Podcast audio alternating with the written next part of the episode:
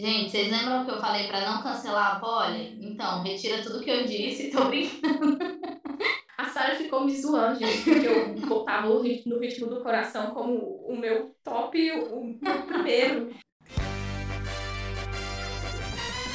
Cine Aspectos, um podcast que te ajuda a ter um novo olhar sobre o cinema. Olá, sejam todos bem-vindos ao Cine Aspectos. Eu sou a Larissa Lago e divido o microfone com Poliana Fontinelli e Sara Rodrigues.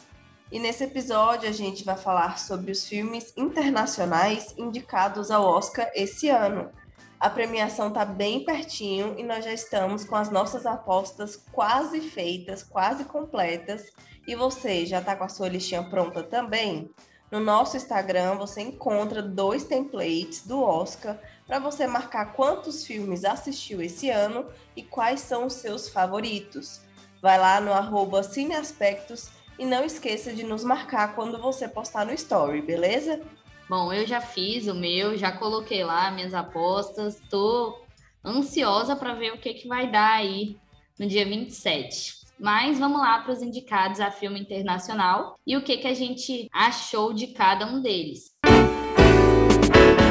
E o primeiro é Drive My Car, de Ryusuke Hamaguchi, que já citamos algumas vezes aqui no episódio, mas nunca nos aprofundamos. A gente tem também o docudrama de animação Flea, de Jonas Poyer Rasmussen, A Mão de Deus, de Paolo Sorrentino, A Pior Pessoa do Mundo, de Joaquim Trier, e A Felicidade das Pequenas Coisas, de Paulo Choinin Dorji. E eu preciso falar sobre o meu amor por A Felicidade das Pequenas Coisas. Um drama bem simples, mas muito emocionante e com história cativante. O filme é do Butão, um país que fica entre a China e a Índia no continente asiático e muito próximo da cordilheira do Himalaia, por isso, ele é conhecido por seus mosteiros, suas fortalezas e suas paisagens impressionantes, que inclui desde planícies subtropicais até montanhas íngremes e vales. E é no pico de uma montanha, no lugar chamado Lunana, onde Jungian, um professor recém-formado, começa a sua jornada como educador. O problema é que ele não gosta, né? Esse não é o sonho dele. O sonho dele é conseguir um visto para a Austrália para seguir aí o seu sonho de ser cantor e poder cantar nos bares de Sydney. E o Jungian é, detesta essa vida pacata e totalmente sem tecnologia, sem tecnologia mesmo, viu, gente? Até descobrir né, o prazer das, pequena, das pequenas coisas da vida simples. E o roteiro e a direção são assinados pelo Paio Chunin Dorji, e é a primeira vez que ele assume esses cargos, o que eu achei impressionante ele tem uma visão muito sensível e soube conduzir muito bem os atores, uma vez que grande parte do elenco, ou praticamente o elenco inteiro, né, nunca atuou na vida. Todos os atores de Lunana são realmente montanheses, são realmente pessoas que moram nas montanhas. E muitos nunca tinham visto o mundo exterior, nunca tinham assistido um filme e nunca tinham visto câmeras e toda essa tecnologia antes. E uma curiosidade bem legal também é que tem uma cena que eles escovam os dentes e foi a primeira vez que eles usaram pasta de dente. Então é um filme que se conecta muito com as raízes do Butão, que mostra a cultura do país, né, que acaba sendo esquecida é, por aqueles que moram na capital, como o Yugian, e também acaba sendo até desvalorizada, né? E eu acho que mereceu super indicação e é o meu favorito nessa categoria. E olha, eu tô muito com a Larissa nessa opinião. É, primeiro porque fico muito emocionada, me arrepio muito de escutar tudo isso que ela falou sobre é, a atuação das pessoas, né? Por serem pessoas novas na atuação.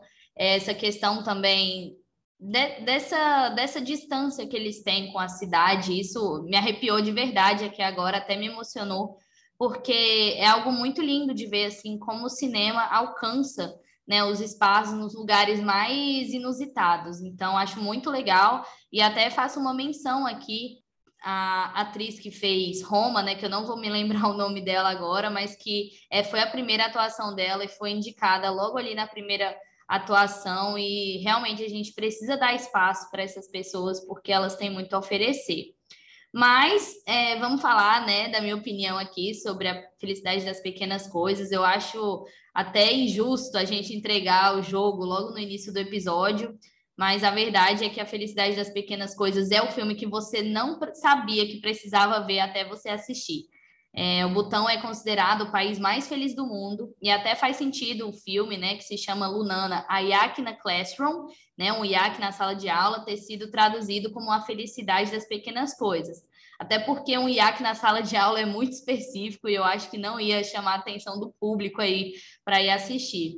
Mas olha, eu também não vou omitir uma coisa para vocês aí, não vou omitir de vocês. No meio do filme me deu um soninho, porque algumas cenas elas são muito visuais e tentam mostrar o quão longe é essa comunidade, como a Larissa falou, no alto de uma montanha, para onde o Yugen está indo.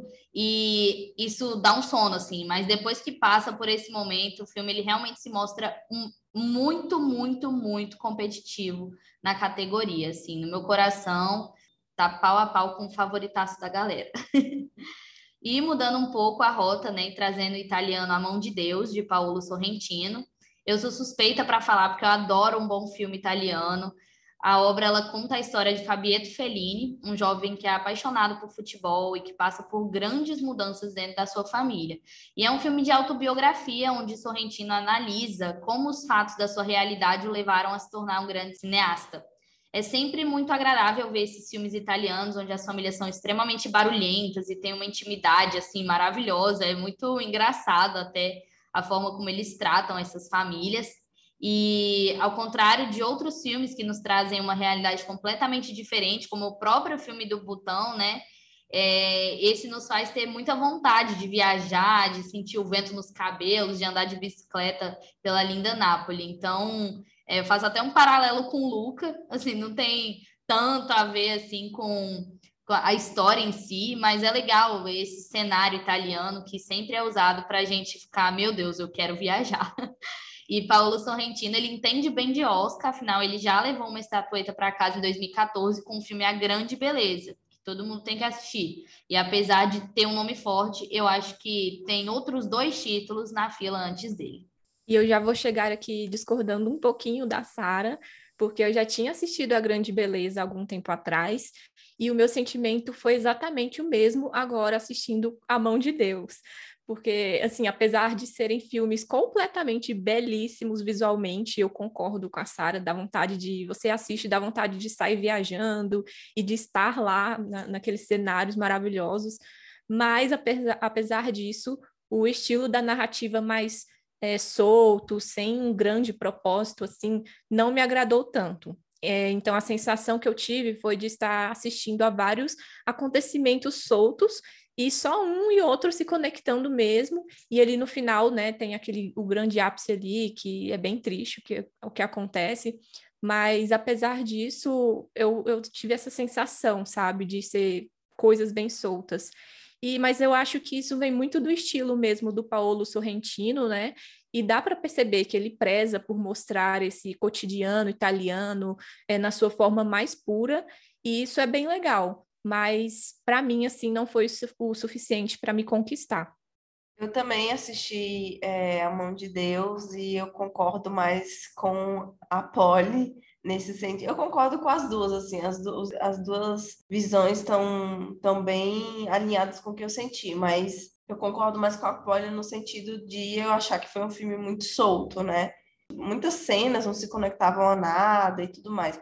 Mas é um cinema italiano, né? O cinema italiano você tem que assistir é, daquele jeito. A gente conhece, a gente sabe. Mas é um forte candidato aí, como a, Sara falou, acho que tem outros na frente, que tem uma história mais impactante. E um deles sendo Flea, que a gente já falou né, no episódio passado, porque ele é um filme animado que está indicado nessa categoria né, de melhor animação e de melhor documentário, além dessa categoria de filme internacional. Então, aí, três indicações para o Flea.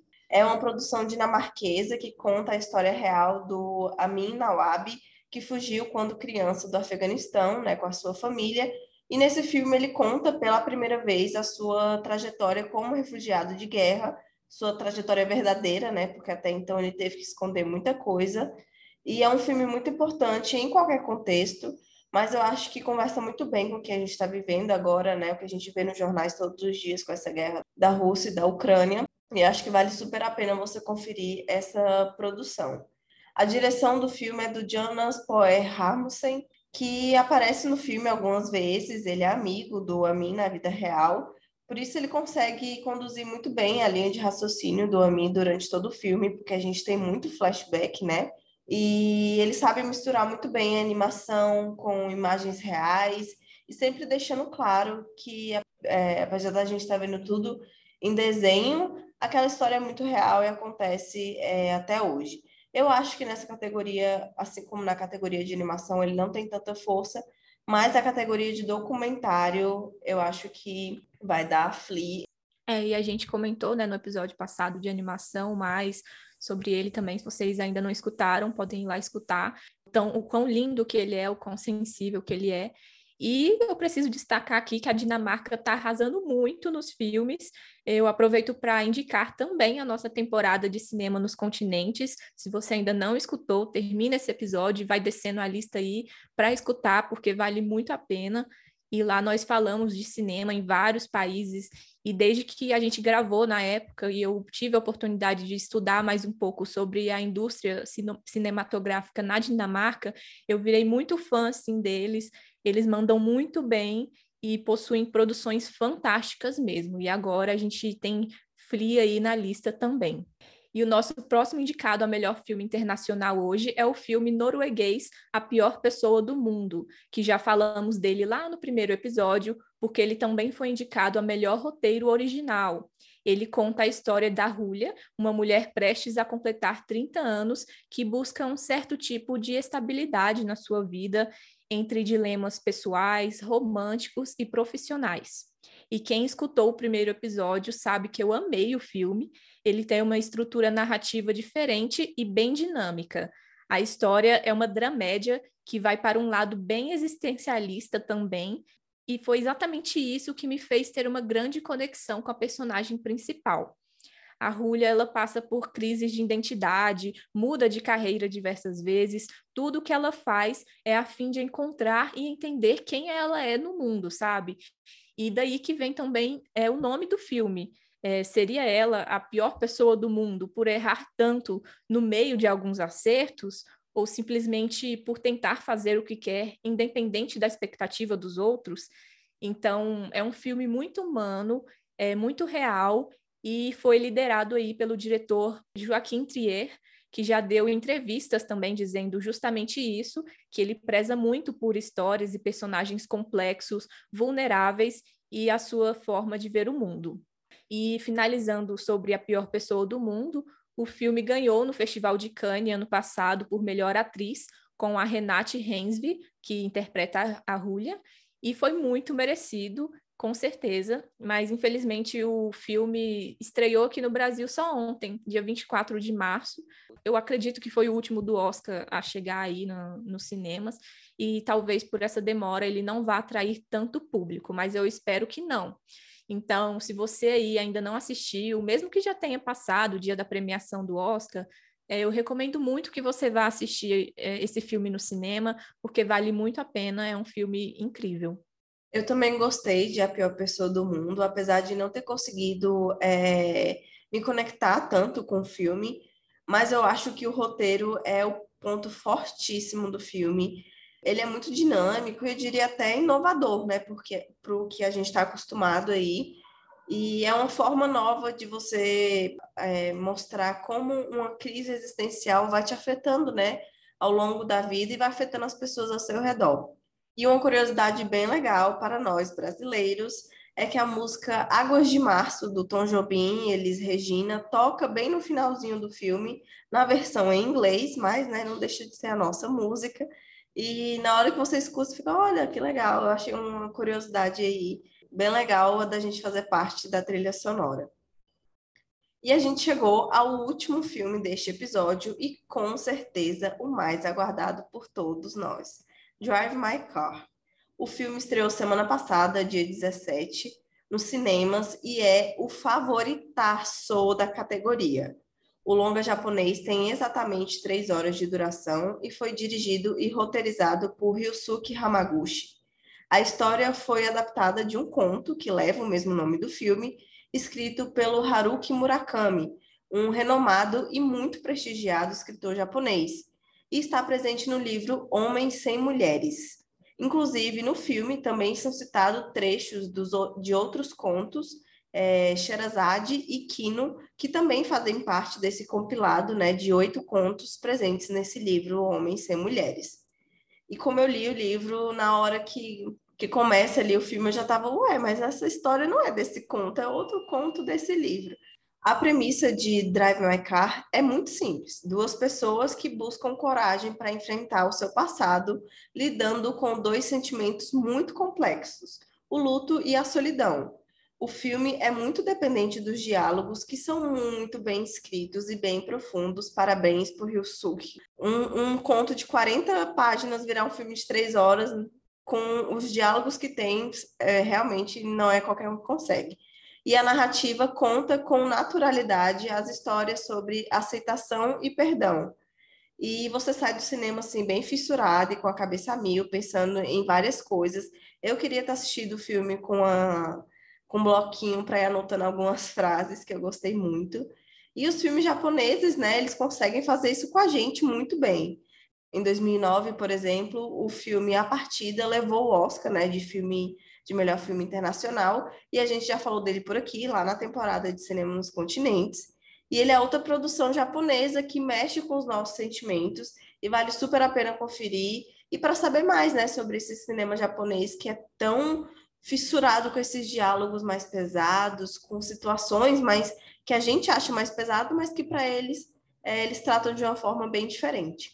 E o Drive My Car é um longa cheio de camadas e parece que quanto mais você pensa, quanto mais você analisa ele, mais você consegue entender a história, mais você entende a complexidade, a sutileza de cada personagem, de cada cena.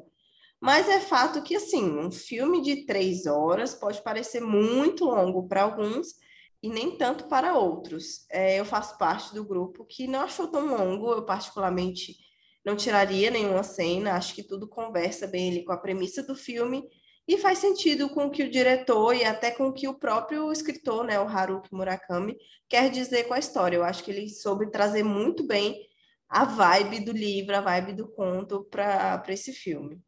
É, e como a Larissa já disse, o filme ele depende muito dos diálogos, e por mais que a gente ache que muitas cenas são ali para mostrar a vida e o trabalho dos personagens principais, quando chega na hora dos diálogos, eles são extremamente profundos e cuidadosos. E é exatamente isso que a Lari comentou. Os japoneses, eles são muito específicos e eles têm ali as suas crenças bem definidas em relação à morte, como a gente viu no próprio A Partida. E é muito lindo ver um filme com diálogos tão poderosos e que fala conosco de diversas maneiras. E ao contrário de A Felicidade das Pequenas Coisas, que foi um filme longo, mas com cenas que me deram sono em alguns momentos, Drive My Car, ele me pegou de uma forma que não me cansou. Eu realmente fui muito impactada e algo que me chama muito a atenção é a atuação inicial da Reika Kirishima, que interpreta a personagem Otto. Ela tem uma, ela aparece ali rapidamente, né, no primeiro ato, mas ela tem uma força muito grande e ela consegue transmitir a cabeça de uma escritora que tem suas inspirações da forma mais inusitada. Eu gostei demais e eu recomendo que assistam. Eu acho que é o grande favorito da academia. Já eu faço parte do time que achou o filme super longo e, por favor, não me odeiem. Ou odeiem também, fale que eu não sei de nada, tudo bem. Mas eu não gostei do filme, gente. É, não posso fazer nada contra isso. É, eu entendo o propósito da história ali, que eles quiseram passar sobre o luto, mas eu não consegui me identificar com a história e nem com os personagens.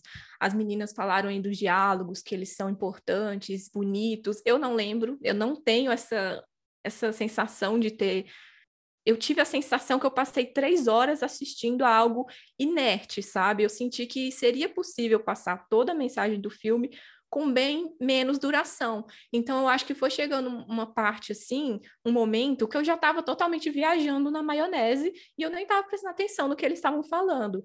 Então, foi realmente algo que não me pegou mesmo. E, e eu vou desabafar aqui com vocês que eu fiquei muito mal por não ter gostado do filme, porque ele está sendo muito aclamado aí, né, pela crítica, pelo público, todo mundo está amando, e eu fiquei pensando, gente, qual que é o meu problema? Por que que eu não gostei?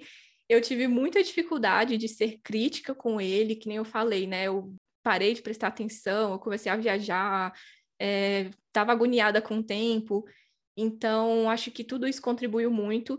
E eu acho também porque eu vou muito de coração no, no filme e eu não tive essa conexão com ele. Então, é isso. Acho que foi uma combinação de fatores. É, foi a falta de conexão e a grande expectativa também que eu fui assistir, porque por conta de todo o hype que estava tendo, eu estava muito animada, nossa, curiosa, né, para saber o que que, que que tinha nesse filme. E quando eu cheguei lá e, e me deparei com uma história muito lenta, muito não não me pegou. Gente, e olha só, deixa eu dar, deixa eu defender a Polly aqui. Não cancelem a Polly por conta disso.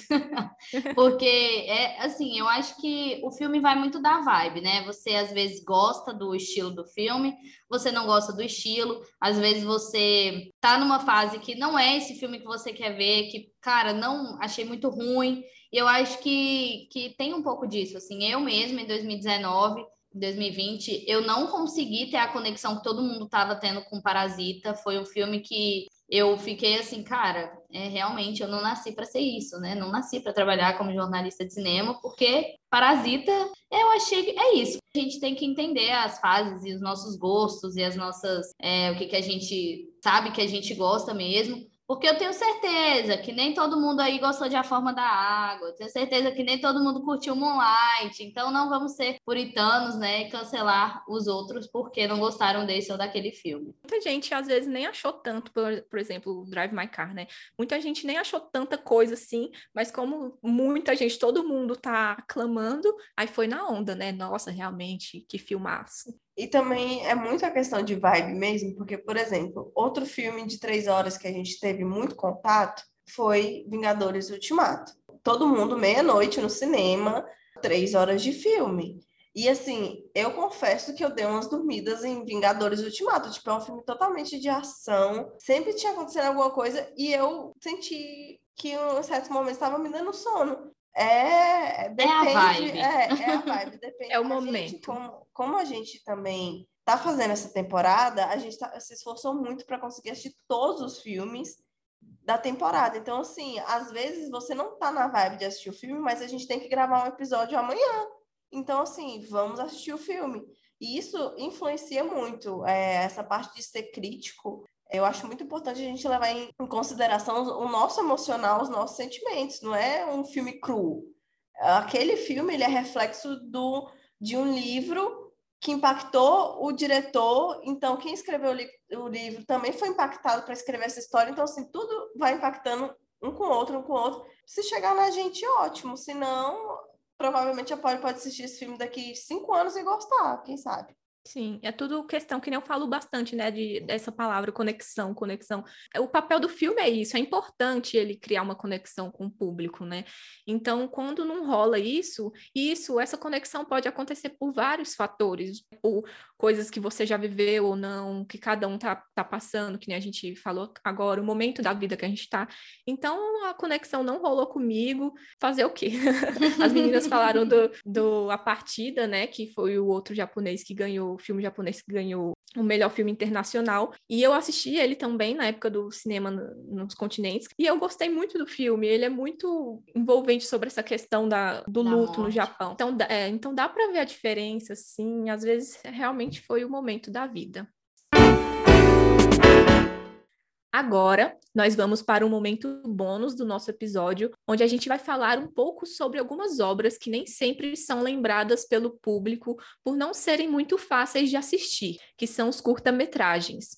Mas dessa vez a gente faz questão de nomear alguns deles aqui que estão fáceis de assistir na Netflix e que você pode assistir tudo em cerca de duas horas. Os filmes são A Sabiá Sabiazinha, Audible, Onde Eu Moro e três canções para Benazir. Bom, eu vou começar por A Sabiá Sabiazinha, que foi o primeiro que eu assisti e que está na corrida pelo Oscar de melhor curta de animação. Ele foi dirigido pelo Dan Ojari, com roteiro de Michael Please. É um filme muito fofo que traz uma lição de moral sobre aceitar quem e como a gente é. E tem umas músicas bem legais de escutar, é ótimo para assistir com as crianças, e sem contar que ainda é meio natalino, ou seja, só amores. Eu só preciso comentar, é muito fofo. Eu assisti agora há pouco. E aqui no meu quintal fica fica vindo uns passarinhos, um, toda, eles ficam voando por ali. Aí quando eu assisti, eu vi, eu, ai meu Deus, eu fiquei lembrando. Não, e é, é muito, muito legal, é meio a história, não sei se é a história do patinho feio, talvez, só que é, com é. a sabiá, né? É muito legal, porque é, é para quem não, só para não dar muito spoiler, porque por ser um curta, a gente qualquer coisa que a gente fala, a gente dá spoiler, né? Mas é uma sabiá que cresce numa família de ratos. Então, assim, é uma história muito, muito fofa mesmo. Eu gostei muito de assistir. Ela tem uma animação um pouco diferente, né? De, na, na questão do visual mesmo, da estética. E Audible é um curta documentário bem triste. Ele não compete com a Sabiá Sabiazinha, pois ele é um curta em live action. E ele conta a história de um garoto surdo que estuda na escola de Maryland para surdos que perdeu um amigo por conta do bullying, né? Um garoto que sofria bullying por ser surdo e acabou tirando a própria vida.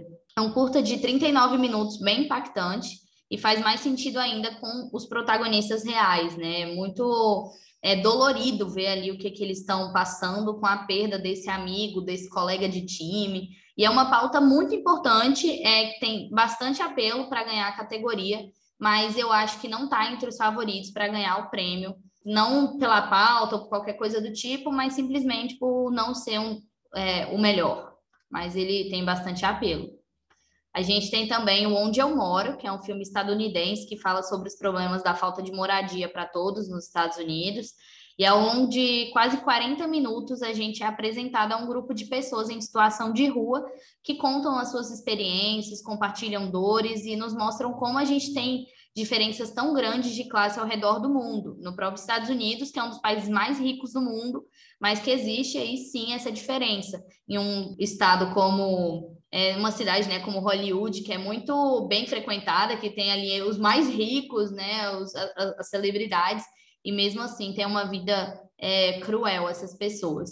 E por ser um filme dos Estados Unidos, eu acredito que tenha boas chances de levar, apesar de não ser o meu favorito. E por fim, a gente tem aqui um que é o meu favorito, que é o Três Canções para Benazir, que ele traz uma realidade muito diferente da nossa e que tem grande impacto nos nossos pensamentos sobre o outro.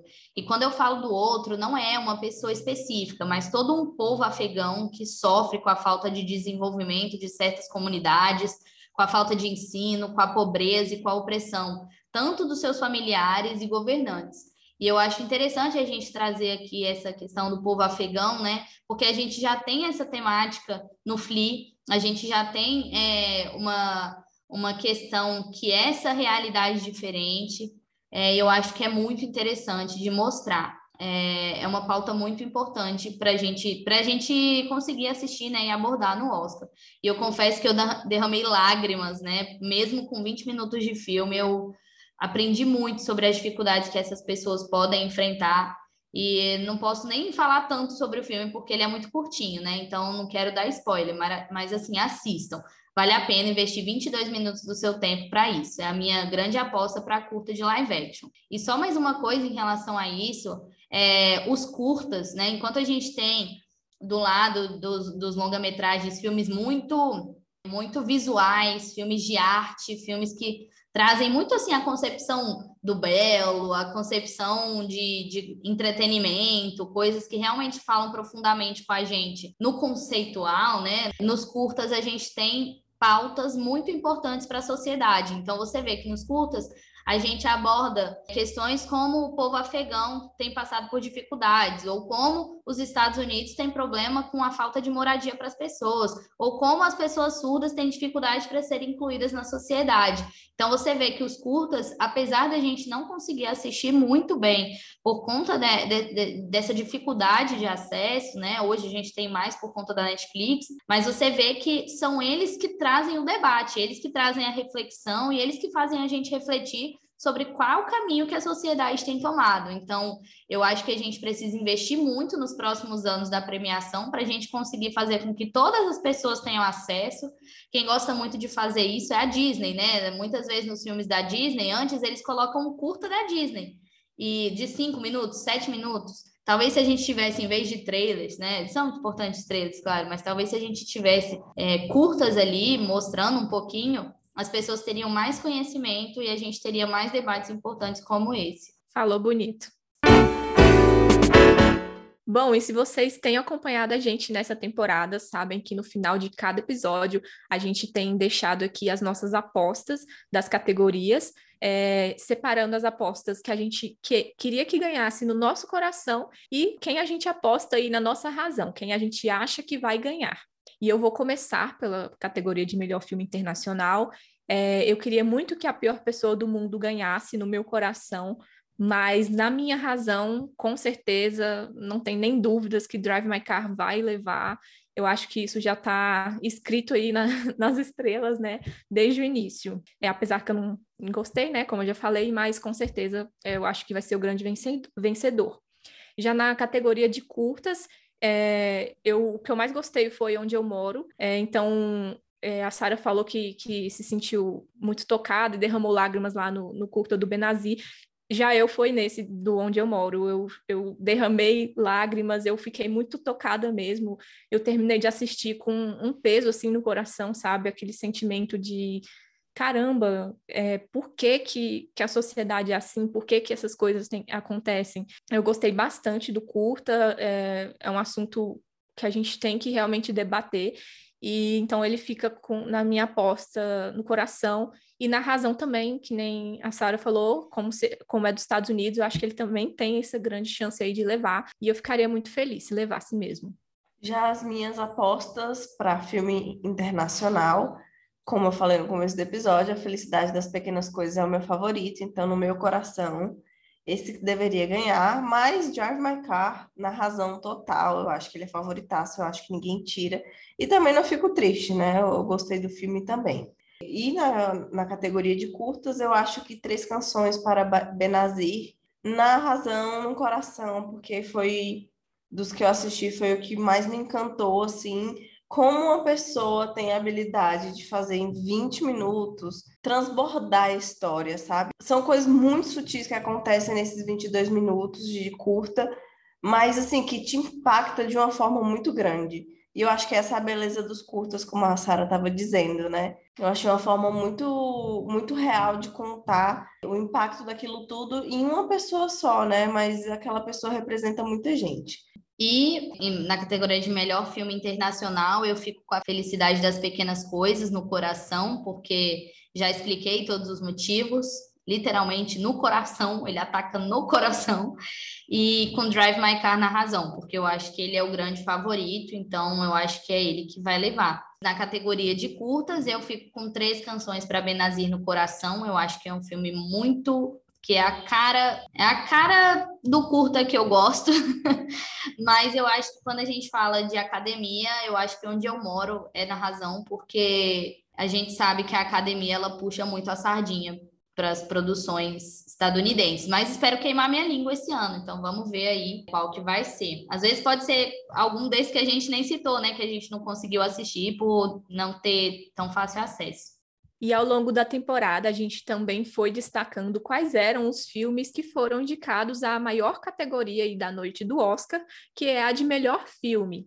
E como este é o nosso último episódio antes da premiação, nós vamos finalizar apostando também em quem nós queremos e quem achamos que vai ser o grande vencedor nessa categoria. Então, por mim, eu fico com no ritmo do, do coração no coração e Ataque dos Cães na razão apesar que estão me deixando sonhar aí nesses últimos dias com a vitória de No Ritmo do Coração, a melhor filme no PGA, Sindicato dos Produtores. E é engraçado porque eu assisti No Ritmo do Coração lá bem antes assim de bem quando entrou na Amazon, nem tinha saído os indicados ao Oscar ainda. E, e eu, quando eu assisti, eu gostei tanto que eu fiquei pensando assim, poxa, tomara que ele tenha pelo menos um pouquinho de reconhecimento do Oscar. E eu fiquei muito feliz quando ele foi indicado a melhor filme, foi indicado a ator coadjuvante, a roteiro. Eu fiquei muito feliz mesmo, pensando assim, talvez não ganhe, é, mas já foi reconhecido. E agora, com esse, esse plot twist aí do sindicato dos produtores, botando o filme aí lá na frente como um grande possível ganhador de melhor filme, nossa, eu fiquei muito feliz. Então, é aquilo de novo, né, que eu falei, de conexão, de coração com o filme. Eu acho que no ritmo do coração é, é um filme que se conecta muito com as pessoas. E talvez seja isso que, que tenha trazido ele tão para frente assim na, na competição. E ele fica no meu coração sempre, mais Ataque dos Cães, por conta da sua, de toda a sua técnica e histórico, que realmente foi muito bem feito, e era o favorito, né? Ainda talvez seja. É, eu acho que ele acaba é, sendo o vencedor mesmo. Gente, vocês lembram que eu falei para não cancelar a Polly? Então, retira tudo que eu disse, tô brincando.